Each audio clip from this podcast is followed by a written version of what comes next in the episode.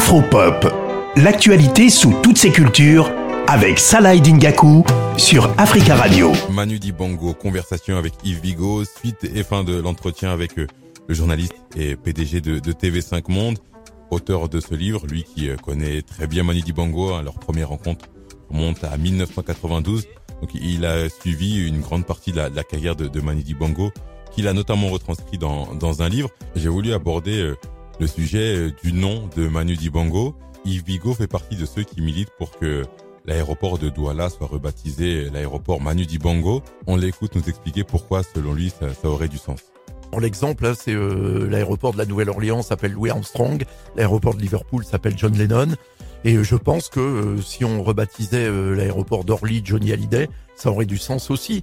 vous savez, les, les musiciens, les musiciens importants comme ça, ceux qui ont touché vraiment les gens, les populations, ils sont plus importants que les politiques, ils sont plus importants que tout, parce que ils touchent profondément le cœur des gens et, leurs rêves. Et il n'y a rien de plus important que le, le cœur et les rêves. Personnellement, j'espère que dans les, allez, dans les prochains mois, dans les prochaines années, il y aura une chronique Afropop qui parlera de cet événement parce que Manu, il mérite vraiment euh, la reconnaissance euh, du monde entier, mais mais surtout du, du Cameroun. Pour revenir euh, au livre, la dernière question, c'est euh, comment aimerais-tu qu'on se souvienne de toi? Et euh, j'ai demandé à Yves Bigot, finalement, au-delà de la réponse de, de Manu Dibango, est-ce que notre tonton Manu avait conscience de, de son aura, de, de la personnalité qu'il était à travers la France, l'Afrique et, et, le monde entier? Voici la réponse d'Yves Bigot. Il était familier euh, en France, tout le monde le connaissait. D'ailleurs, il disait euh, quand les gendarmes m'arrêtent, ils me demandent un autographe au lieu de me mettre en PV. Il n'avait pas, si vous voulez, en France, le, le, le, statut en fait qui est réellement le sien dans le monde de la musique, c'est-à-dire de vraiment un géant de la musique du XXe euh, siècle.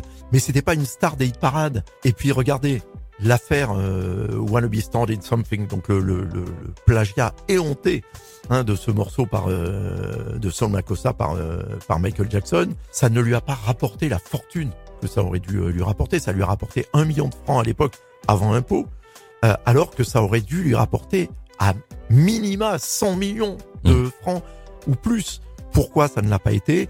Il me le raconte euh, très bien, parce qu'il est africain, parce qu'il n'avait pas les moyens de payer des, avocats américains, pardon, qui vous facturent à l'heure euh, des fortunes, et donc il a été obligé, en fait, donc il avait en lui aussi toujours un peu cet aspect de être un, un outsider ou un marginal, ce qui est curieux, parce que par ailleurs, il était totalement intégré à la vie française. C'était un parigot euh, comme un autre, hein, mhm. euh, Manu.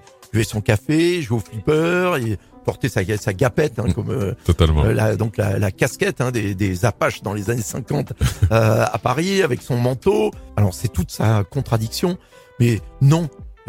si vous me posez la question, non, il n'avait pas du tout la conscience de la magnitude de son talent et de son importance. Cette humilité, justement, le rendait tellement humain. Manu Dibongo, conversation avec Yves Bigot, c'est le livre d'entretien qui raconte la carrière de Manu Dibango, mais aussi la personnalité notre doyen Manu qui nous a quitté il y a maintenant euh, bientôt trois ans. Donc c'est un livre que je vous invite vraiment à, lire. Ça se lit assez assez simplement et surtout ça nous permet de, de nous souvenir de, de notre Manu Dibango. C'est la fin de votre chronique Afropop. On se retrouve très bientôt sur Africa Radio.